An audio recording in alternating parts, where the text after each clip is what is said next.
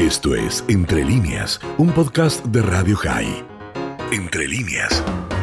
Con Eleonora Grossman, ella es periodista en Brasil. Eleonora, muy buenas noches. Leandro Datilo y Laura Kerman te saludan. Hola, Leandro. ¿Cómo Eh, están ustedes? Muy bien, gracias. Eleonora, bueno, está apareciendo, por la información que llega aquí a la Argentina, una nueva cepa de Manaos, que por lo que escuché hoy a algunos de tus colegas de allí en Brasil, ya directamente podríamos decir que es una nueva cepa brasileña más que, que de Manaos. ¿Es así? Sí, es así. En realidad es una cepa que nació en, en Manaus, pero luego este se difundió por todo Brasil. Es una cepa muy peligrosa. Eh, no es nueva porque ya surgió otra. O sea que estamos de cepa en cepa en Brasil, ¿sí? Y la nueva todavía no tiene nombre. Esta de Manaus está, desde, yo te diría, desde fines del año pasado, incluso Ah. desde agosto de la, del año pasado. ¿Sí? ¿Y en qué difiere con, la, con las anteriores? Mira, eh, la, la cepa de Manaus, hasta ahora lo que se ha probado es que es eh, se pro- prolifera muy rápido, o sea, el virus contagia más eh, que las anteriores, ¿sí? Se estima que más o menos es 2,1 veces más eh, más transmisible que la cepa original del COVID. Y la nueva, eh, que todavía es lo que te decía, no tiene nombre, esta nueva cepa, que se descubrió también, se descubrió en agosto del año pasado y se está estudiando desde esa fecha, es una cepa que parece bastante peligrosa, eh, porque modifica eh, una proteína que es la, la proteína S, que es la proteína que el virus usa para ingresar en las células, ¿no? De modo, y proliferar, obviamente, de modo que eso lo lo complica mucho porque es, es un hecho nuevo, ¿no? O sea, es una cepa nueva, una, una variante nueva del virus. Y esto eh, no se sabe todavía cuánto cuánto es el, la- el grado de, de difusión, pero el solo hecho de haberse encontrado ya complica mucho las cosas, realmente las complica. Y esa sería una de las causas por el cual hay gente que dice que Brasil se está convirtiendo en una amenaza para la salud pública mundial. Sí, porque lo que dice, bueno, tanto como la salud pública. Yo creo que es exagerado igual, ¿eh? pero bueno. Sí, sí, este, yo diría para la salud pública de los vecinos puede ser, pero la salud pública este, eh, mundial no me parece, me parece, como decís vos, una exageración. El problema más grande en Brasil en este momento, incluso que tiene un nivel de vacunación superior a la Argentina, aviso, ¿no? Sí. es el 5% de vacunación y eh, en San Pablo, que es donde yo vivo, en realidad es superior a eso, estamos cerca del 7% de vacunación, ¿no? Con lo cual, quiero decir esto, lo digo porque realmente no, que no haya conceptos eh, en conceptos cerrados sobre lo que está pasando. De todos modos, hay que decir una cosa que es cierta y muy cierta. El problema más grande que tiene en este mo- momento Brasil es que no tiene suficientes camas de terapia intensiva para atender a todo el mundo. ¿Por qué? Porque la segunda ola de la pandemia realmente fue muy superior en, en velocidad a la primera y habían, había, digamos, si- eh, había cuestiones de la primera, por ejemplo, se habían instalado hospitales de emergencia, eh, de campaña, se les dice, ¿no?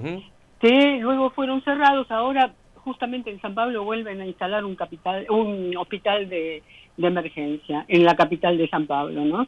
Lo cual te indica que la cosa viene realmente de manera brava. ¿Y qué ocurrió? Ocurrió que se saturaron las unidades de terapia intensiva. Entonces, y no solo las unidades de terapia intensiva, se saturaron las unidades de pacientes que están en tratamiento por el COVID.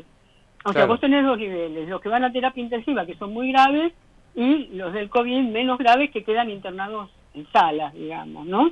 De, no de terapia, eh, el- no UTI.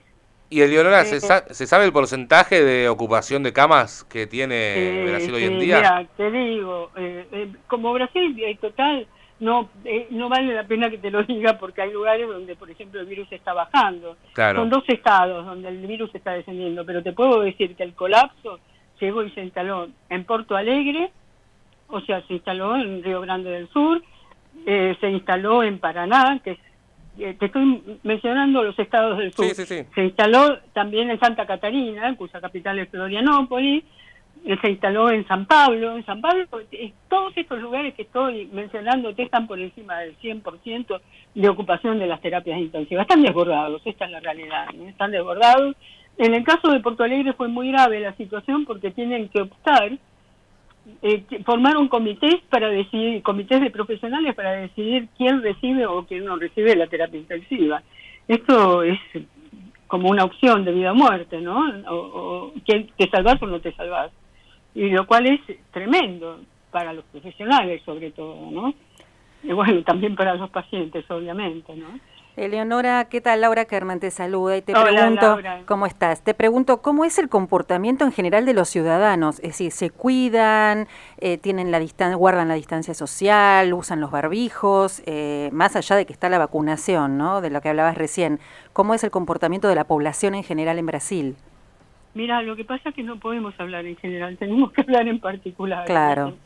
No me refiero persona por persona, obviamente, pero sí estado por estado y por ahí también situaciones sociales diferentes que también determinan conductas diferentes. Mi barrio, por ejemplo, aunque sí Genópolis, en San Pablo, eh, realmente el comportamiento es ideal, pero es un barrio de clase media alta. Claro. Este, voy a decir esto, bueno, no, es, eh, además porque yo soy de origen judío, pero el, el, el barrio es básicamente de clase media alta judía, ¿no? Entonces, hay un comportamiento en ese sentido excepcional, ¿no? Voy a, voy a serte franca. Ahora, vos te alejas de los barrios, digamos, como Morumbí, como Higienópolis, como, como, qué sé yo, ¿viste? Perdices, o sea, que son todos, eh, bueno, son todos barrios de, de, clase media, ¿no? Entre clase media universitaria y clase media alta. Y bueno, ahí en los clases, ya en los barrios más pobres, ¿viste? Los favelados, ¿sí? Ahí el comportamiento es muy distinto, no se usa no se usa el, la careta, el perdón, el, el, el, tapabocas, el tapabocas, el tapabocas. Sí, no se usa el tapabocas, la gente se apiñaba en los medios de transporte sin el tapabocas, ¿viste? O sea, esto es lo que explica realmente qué fue lo que pasó. ¿Qué pasa ahora que está todo eso?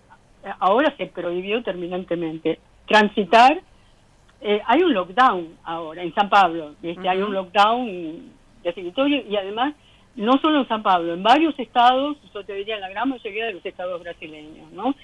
Por ejemplo, tenés toque de queda entre las 20 y las 6 de la mañana, no podés salir a comprar nada porque no hay nada abierto, claro. está todo cerrado, está solamente lo esencial, la farmacia y la carnicería, ¿sí? Y eh, un supermercado, y punto, ¿viste? Pero con criterios muy rigurosos de entrada de las personas, etcétera, ¿no?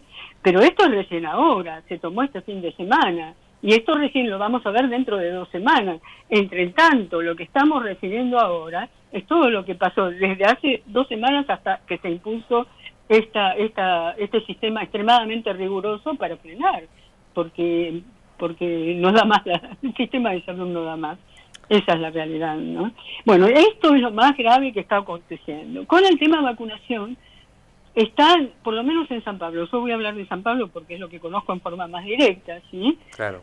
Eh, eh, porque bueno, pero, pero eh, en San Pablo, viste, la cosa es mucho más, este, está bien organizada, voy a ser sincero, está muy bien organizada y se han cumplido con las prioridades. ¿Qué quiere decir esto? De entrada, las prioridades eran eh, salud, o sea, todo lo que estaba vinculado a la salud pública y privada, todo el personal, ¿no?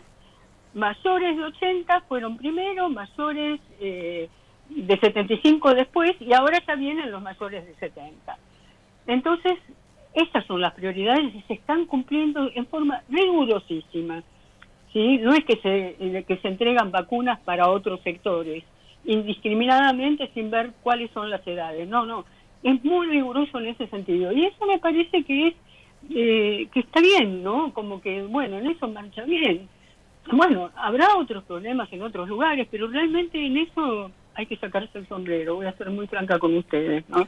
Eh, no, no puedo criticar a San Pablo. Eh, estamos en comunicación con Eleonora Grossman, ella es periodista en Brasil, en San Pablo más precisamente. Y te pregunto con respecto al tema escolaridad, porque es el gran tema que nosotros este, nos está preocupando acá en la Argentina, ¿cómo lo manejan allá? ¿Cómo, cómo, cómo se manejan ustedes con eso? Bueno, mira, la cosa como se maneja en Brasil es así.